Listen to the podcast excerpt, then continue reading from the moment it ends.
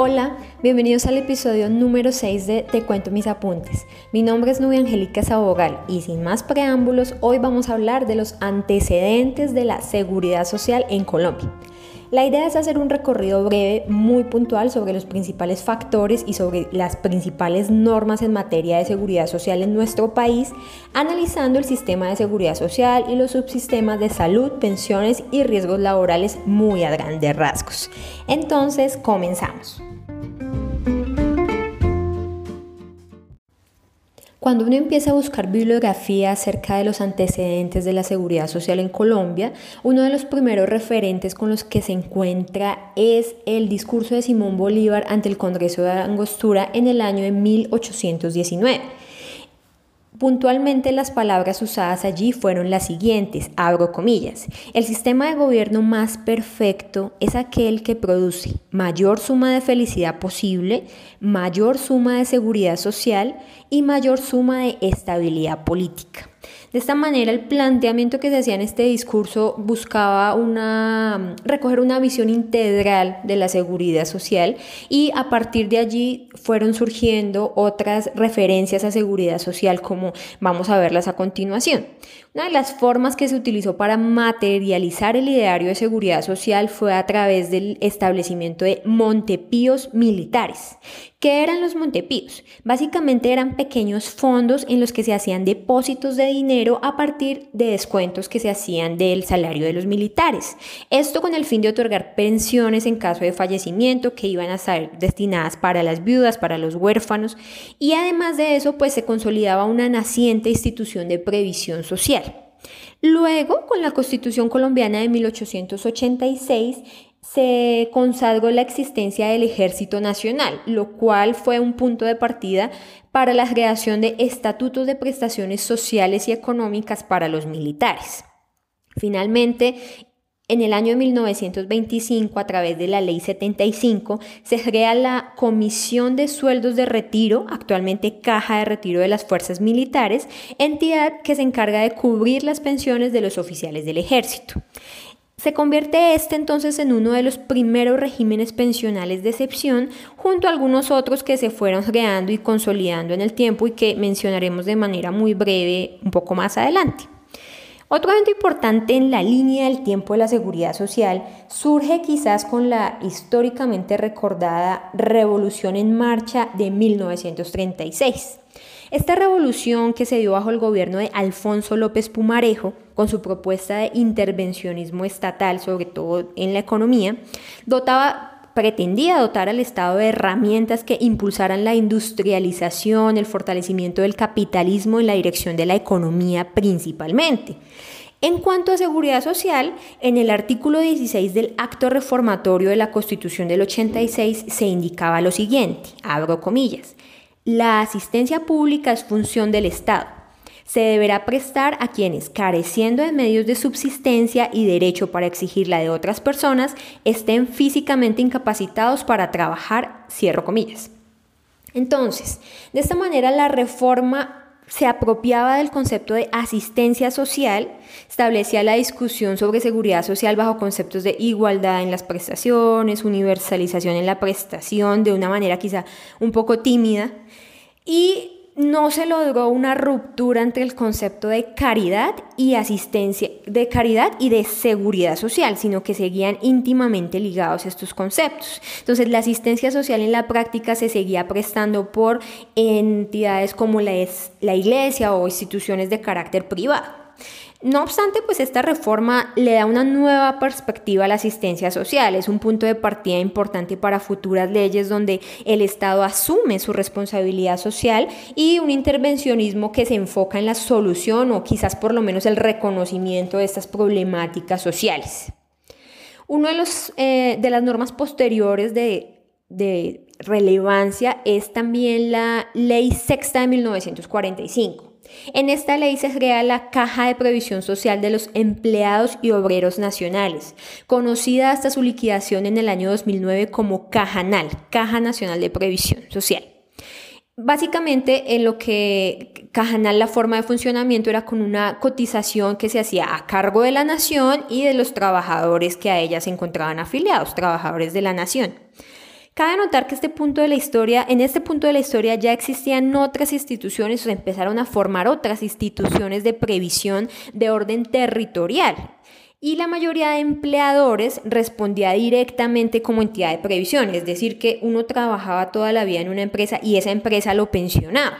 Entonces, esta responsabilidad se empezó a trasladar inicialmente a Cajanal y posteriormente, como lo vamos a ver, al Seguro Social. Entonces, viene el Seguro Social con la Ley 90 de 1946, en la que ocurren tres eventos jurídicos importantes. El primero es la creación del Seguro Social Obligatorio. Este Seguro Social Obligatorio pretendía cubrir los siguientes riesgos. Enfermedad común, maternidad, invalidez, vejez, accidente de trabajo y enfermedad profesional y muerte. Sin embargo, este seguro social estaba ligado a la existencia de un contrato de trabajo, de una relación laboral, de tal manera que otros habitantes del territorio nacional no tenían cobertura o no tenían la obligación de tener este seguro social. El otro evento importante con la Ley 90 de 1946 es la creación del Instituto Colombiano de los Seguros Sociales, el IS, para llevar a cabo la administración de los seguros sociales de los que hablamos hace un momento. Otro evento importante igualmente es eh, la creación de los subsidios familiares como un seguro facultativo eh, que se empezaba a administrar a través de las cajas de compensación familiar. Sin embargo, es preciso hacer referencia que en cuanto al seguro social y al subsidio familiar, después de su mención en la norma tuvo que pasar tiempo para operativizar su ejercicio. Puntualmente en cuanto a las cajas de compensación familiar, la primera no logró consolidarse sino hasta el año de 1954, que fue con fama, era la caja de compensación familiar de Antioquia. Sin embargo, al salir esta primera caja de compensación se incentivó la promulgación de nuevas normas que buscaban fortalecer el subsidio familiar, la creación de otras cajas de compensación familiar y ahí es importante rescatar quizá el decreto 11, eh, perdón, el decreto 118 de 1957. A la par del tema de las cajas de compensación familiar, del subsidio familiar, en materia pensional ya se estaban consolidando los principales regímenes especiales en materia pensional, ¿Cuáles son estos regímenes? O unos de, los muchos que había en esta época, de la rama judicial, la Registraduría Nacional, la Aeronáutica Civil, el Departamento Administrativo de Seguridad, el Instituto Nacional Penitenciario y Carcelario. Realmente había muchos regímenes especiales. Además, estaban las normas de aplicación exclusiva para el sector público en materia pensional. Entonces había una brecha, una diferenciación entre el sector público que administraba Cajanal y el privado que estaba contemplado en la norma a través del Seguro Social administrado por el Instituto de los Seguros Sociales. Sin embargo, entonces, aun cuando el Seguro Social, ya el Instituto de los Seguros Sociales, perdón, ya había sido creado desde 1946, en materia pensional fue necesaria la expedición del decreto 3041 de 1966, en el que se establecía que este seguro social obligatorio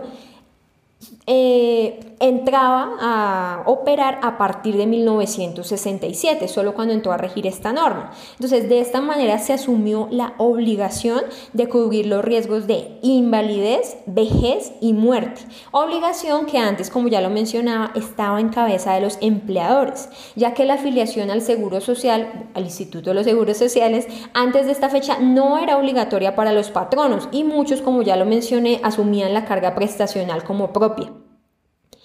Hay una ley en materia pensional que también trataba como de empezar a unificar, eh, a darle menos fuerza a los diferentes regímenes pensionales, era la ley 33 de 1985.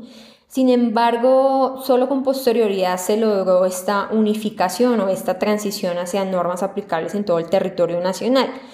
Antes de de tocar la Ley 100 de 1993, conviene hacer referencia también a la Constitución Política de 1991. La Corte Constitucional en múltiples ocasiones ha señalado que frente al reconocimiento de la seguridad social como derecho fundamental irrenunciable, en virtud de los artículos 48 y 49 de nuestra Constitución, la Corte respalda la seguridad social como derecho fundamental. Igualmente se presenta como un sistema de protección integral que es garantizado por el Estado sin perjuicio de la capacidad económica de sus beneficiarios. Además, la Constitución es el precedente a la norma actualmente vigente que se las mencionaba hace un momento, la Ley 100 de 1993, quizás la más importante en materia de seguridad social en nuestro país. No estoy diciendo que la mejor, la más importante. Entonces, ¿qué pasaba? La coyuntura por la que atravesaba el país en la década de los 90, la crisis por la que atravesaban los hospitales, la baja cobertura en salud y en pensión, muy pocos se pensionaban, muy pocos o sectores privilegiados o solo la fuerza laboral tenía cobertura en cuanto al servicio de salud. Había además de eso una proliferación de cajas territoriales que en el transcurso de los años habían asumido un pasivo pensional muy alto todo esto conllevó o fue, fueron algunas de las razones que se citaron en la exposición de motivos para el proyecto de ley que culminó con la Ley 100 de 1993.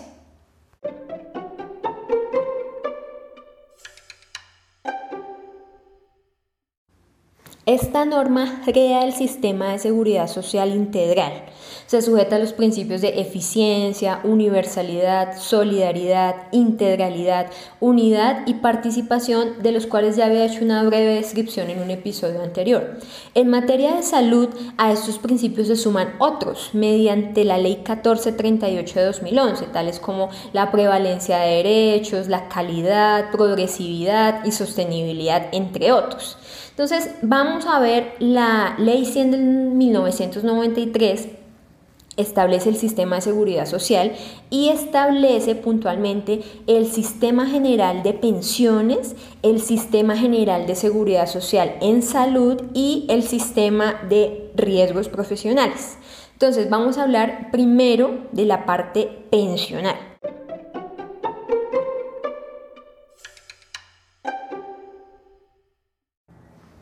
Entonces, el sistema general de pensiones a su vez está conformado por dos regímenes.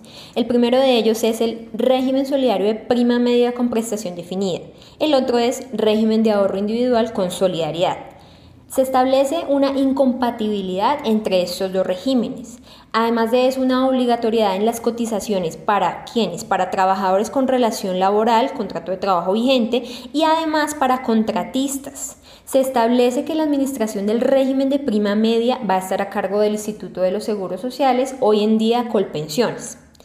¿Qué más sucede? En cuanto a pensión vejez, se establecen disposiciones que básicamente lo que pretendían era unificar los requisitos para acceder a la pensión en cuanto a la edad, el tiempo de servicio, la forma de liquidar la mesada pensional, la tasa de reemplazo a utilizar, entre otras características con el fin de recoger los diversos regímenes especiales que había en materia pensional que les mencionaba hace un rato. Por esta razón, en el artículo 36 de la Ley 100 se establece un régimen de transición cuando yo estaba en la universidad recuerdo que el régimen de transición era como el coco, como, uy, no, qué rudo, qué difícil. Y realmente casi todas las disposiciones que modifican requisitos para acceder a pensión, casi todas las normas, contemplan un régimen de transición, que no es más que la aplicación del régimen anterior al cual estuvieran afiliados con el cumplimiento de determinados requisitos. La implementación de un régimen de capitalización en nuestro país fue producto de un trasplante jurídico con relación al régimen que se estaba usando en Chile. La idea era que este régimen permitía una posibilidad para que las pensiones fueran construidas proporcionalmente al ahorro de los afiliados. Entonces, con la ley 100 se creó un sistema de ahorro pensional que se fundamenta en la capitalización individual de las contribuciones, de los aportes que hacen los trabajadores y los empleadores y se complementa con seguros para amparar riesgos de invalidez y sobrevivientes de los afiliados y pensionados fallecidos. Esto en cuanto al régimen de ahorro individual con solidaridad de otra parte, en el artículo 52 de la Ley 100 de 1993 se establece la competencia general del Seguro Social, del Instituto de los Seguros Sociales, para el reconocimiento de las pensiones en el régimen de prima media. se adoptan medidas tendientes a extinguir en el tiempo las cajas, fondos o entidades de provisión social del sector público nacional y territorial. Como yo les decía, había una proliferación de cajas. Entonces, eh, mientras subsistieran, continuaban administrando el régimen en mención respecto de sus afiliados, por lo que los nuevos afiliados del sector público entraban automáticamente al Seguro Social. Entonces, esto implicó el marchitamiento de todas las cajas eh, que para ese momento se encontraban eh, en vigencia. En este orden de ideas eh, hay una ley posterior, que es la ley 1151 del 2007, es el Plan Nacional de Desarrollo en su momento, que crea dos entidades relevantes. La primera de ellas es la Administradora Colombiana de Pensiones Colpensiones. La crea como administradora del régimen de prima media con prestación definida, una entidad de carácter público del orden nacional y con su creación se da paso a la liquidación tanto del Seguro Social como de Cajanal. Colpensiones entra en operación finalmente mediante el decreto 2011 del 2012 como la única administradora del régimen de prima media. De otra parte, la Caja Nacional de Provisión Social de la que habíamos hablado en la Ley Sexta de 1945, también, eh, pues digamos que a partir de esta norma se prevé su liquidación y eh, en su lugar se crea la Unidad de Gestión Pensional para Fiscales UGPP. Es una entidad adscrita al Ministerio de Hacienda que tiene personería jurídica, autonomía administrativa, patrimonio independiente y que actualmente se encarga en materia pensional de administrar la nómina de pensionados y las diferentes solicitudes de derechos pensionales de Cajanal, de Foncolpuertos y de muchas otras cajas que entraron en proceso de liquidación, como puntualmente el caso de Cajanal que se dio con el decreto 2196 del año 2009 para ser liquidada por completo en el año 2013, si no estoy mal. Eso a grandes rasgos en cuanto al sistema general de pensiones.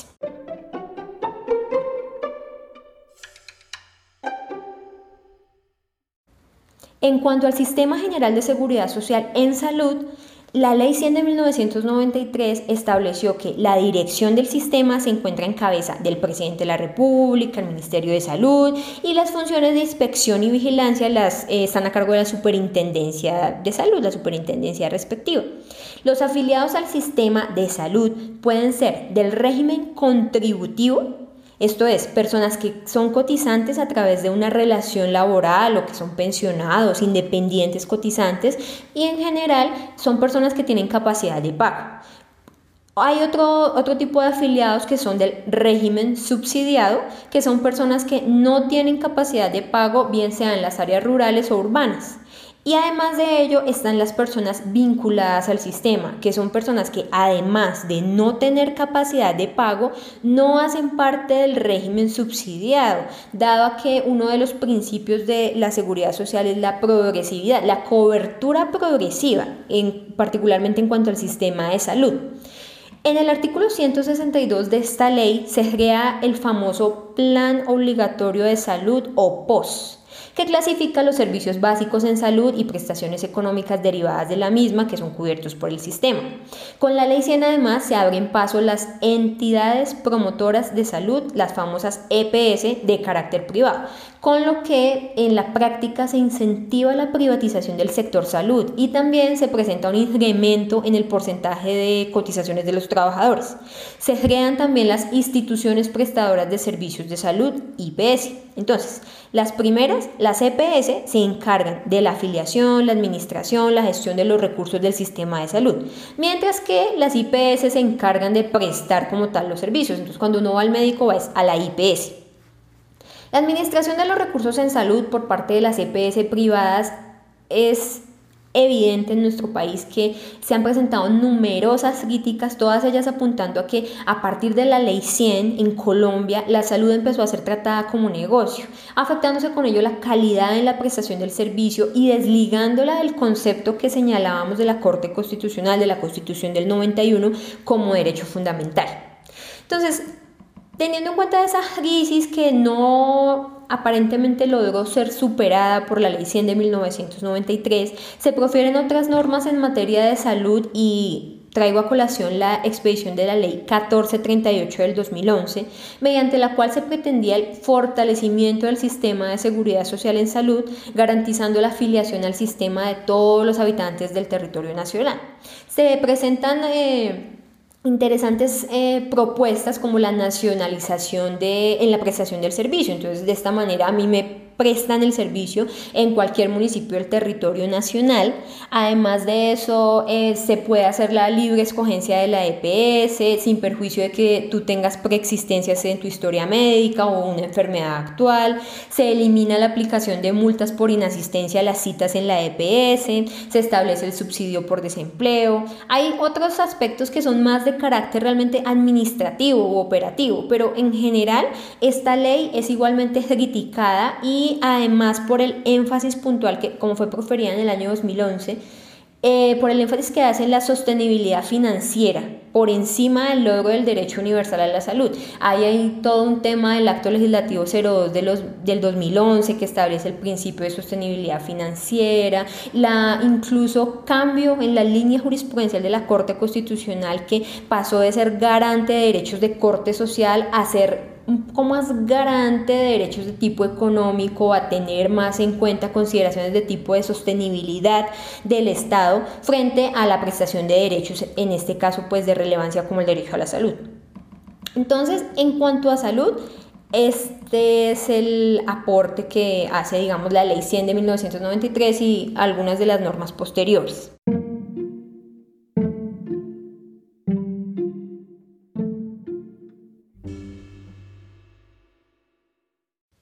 En cuanto al sistema general de riesgos profesionales, hoy en día riesgos laborales, no se reglamenta puntualmente en la ley 100, salvo lo que se indica en el artículo 139, el numeral 11 de la misma, donde se establece esa necesidad de reglamentar la administración del sistema de riesgos profesionales con el fin de proteger, atender a quienes, a los trabajadores en circunstancias de accidente o de enfermedad laboral. Entonces, algunas de las normas que históricamente han sido más relevantes en materia de riesgos profesionales muy rápidamente son, antes de la ley 100, el decreto 3135 de 1968 establecía aspectos relevantes en materia de accidentes de trabajo y enfermedad profesional, tales como la indemnización por accidente de trabajo o enfermedad profesional cuya pérdida de capacidad laboral no alcanzara para la pensión de invalidez. Es decir, que si usted tenía un accidente, quedaba eh, con un porcentaje de invalidez que no alcanzaba para que se pensionara, igual tenía derecho a una indemnización. También estaba, por supuesto, la pensión de invalidez que requería una pérdida de capacidad laboral superior al 75% y que tenía unas tasas de reemplazo las tasas de reemplazo, hago un paréntesis, son la proporción que hay entre el salario que yo recibo como trabajador y la mesada pensional que voy a, recibir cuando ya no ostente esta calidad o cuando ya es, ostente la calidad de pensionado. Eso ya lo había explicado eh, también en un episodio anterior. Entonces, volviendo. Las tasas de reemplazo en la pensión de invalidez del decreto 3135 de 1968 eran del, entre el 50%, 75% y hasta 100%, dependiendo de la gravedad del nivel de la pérdida de capacidad laboral. Además, esta norma indicó que la calificación de la invalidez se haría por las autoridades médicas de la entidad pagadora de la pensión Frente al porcentaje de la pérdida de capacidad laboral, el artículo 38 de la Ley 100 de 1993 sí estableció que eh, la invalidez se presenta cuando la pérdida de capacidad laboral es superior al 50%. Además, el artículo 41 de la ley 100 también establece la competencia, o sea, cambia la competencia de las entidades promotoras de salud, de las EPS, los fondos de pensiones, las administradoras de riesgos laborales y las aseguradoras para que asuman el riesgo de, perdón, para que asuman la calificación en primer lugar de la pérdida de, capacidad laboral. Entonces, si el interesado no está de acuerdo con la calificación, puede manifestar eh, su inconformidad y pues en este caso entran las juntas regionales de calificación de invalidez, que deben pronunciarse sobre la calificación mediante una decisión que en caso tal de que se presente eh, un recurso contra la misma, deben ir ante la Junta Nacional de Calificación de Invalidez. Realmente para los temas de calificación del grado de invalidez conviene remitirnos a lo establecido en el decreto 1352 de 2013. Es la norma donde se encuentra actualmente todo el procedimiento. Entonces, Toda controversia que se suscite con relación a los dictámenes emitidos por las juntas deben ser resueltos finalmente por la jurisdicción laboral. Esto en cuanto al decreto que mencionamos, al decreto 31, 35 de 1968. Ahora vamos con el decreto 1295 de 1994, que fue el que se dictó a raíz de lo que les mencioné del artículo 139 de la ley 100 del 93. El artículo 139 dijo, oiga, reglamente el sistema de riesgos profesionales. Entonces se profiere el decreto 1295 de 1994. ¿Qué hace? Se, determina la organización y administración del sistema general de riesgos profesionales. ¿Cuál es el objetivo? La protección y atención de trabajadores. Acá es solamente trabajadores que presenten enfermedades o accidentes de eh, con ocasión del trabajo que desarrollan.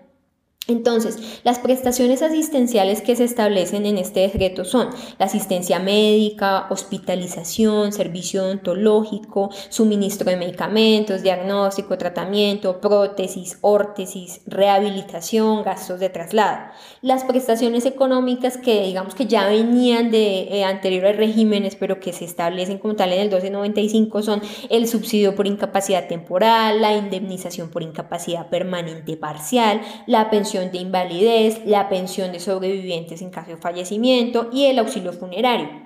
Además, se establecen las definiciones de accidente de trabajo y enfermedad profesional. Se establece que toda enfermedad profesional que no se encuentre dentro de las tablas de clasificación de enfermedades profesionales se presume de origen común.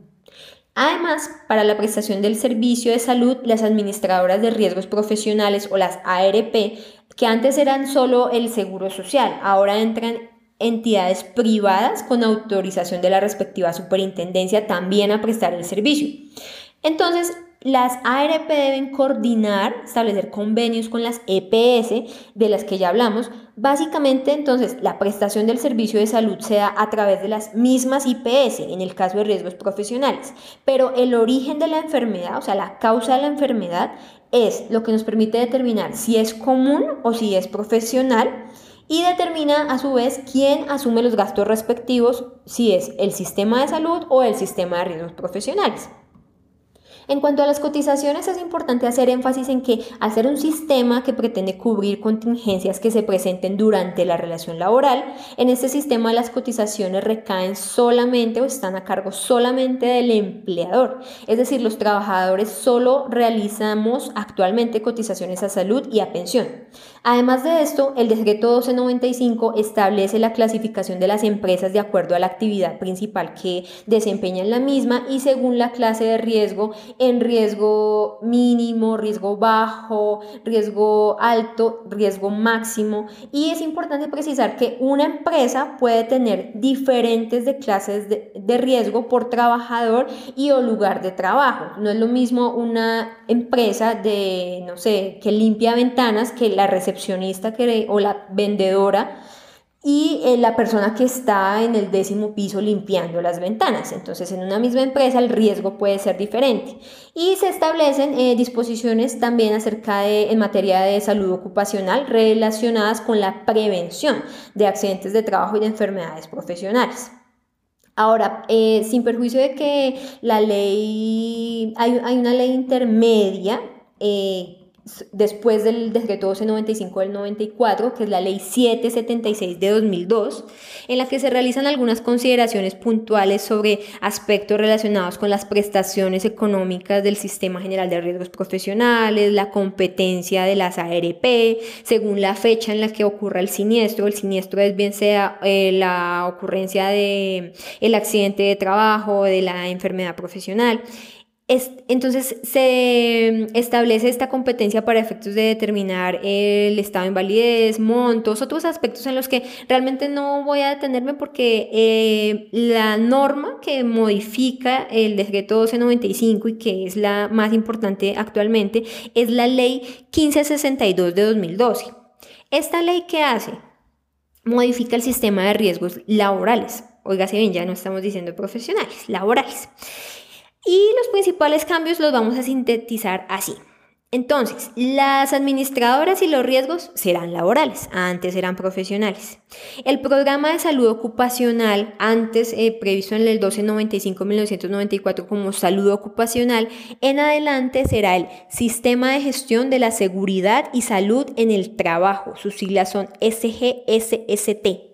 Se amplía el concepto de accidente de trabajo, el, que, el concepto que traía la, el decreto 1295 se amplía también para siniestros ocurridos durante el ejercicio de la función sindical, actividades recreativas cuando se actúe por cuenta o en representación del empleador y eh, también se amplía para los trabajadores en misión cuando se presenta en la empresa usuaria.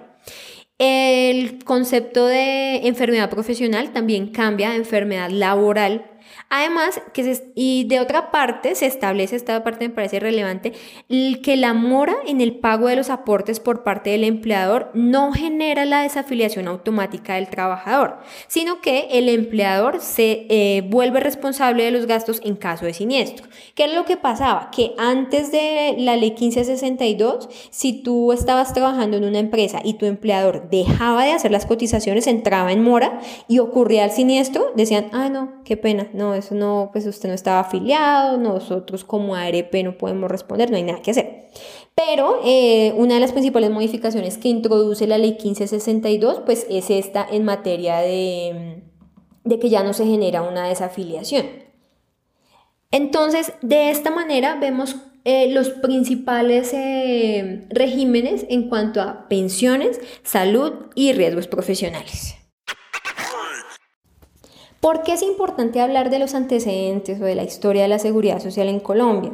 Básicamente creo que es importante de cara a las futuras reformas en materia pensional, por ejemplo, de la que tanto se está hablando por estos días y que esperamos sea objeto de estudio en un futuro episodio, y también de reformas al sistema de salud de conformidad con las circunstancias coyunturales que ya expusimos anteriormente.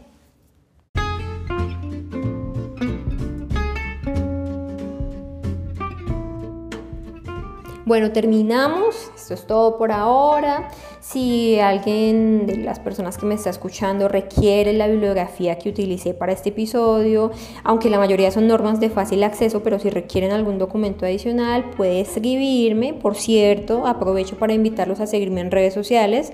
En Instagram te cuento mis apuntes raya al piso derecho, en Facebook como te cuento mis apuntes y para escuchar este u otros episodios pueden hacerlo en plataformas de Spotify, Apple Podcasts, eBooks y Esto es Te cuento mis apuntes, el podcast de derecho donde encontrarás apuntes sobre derecho a la seguridad social, derecho laboral, introducción al derecho, otras temáticas que conviene saber y recordar tanto a estudiantes como abogados para nuestro ejercicio profesional cotidiano. Nos vemos o mejor, nos escuchamos pronto.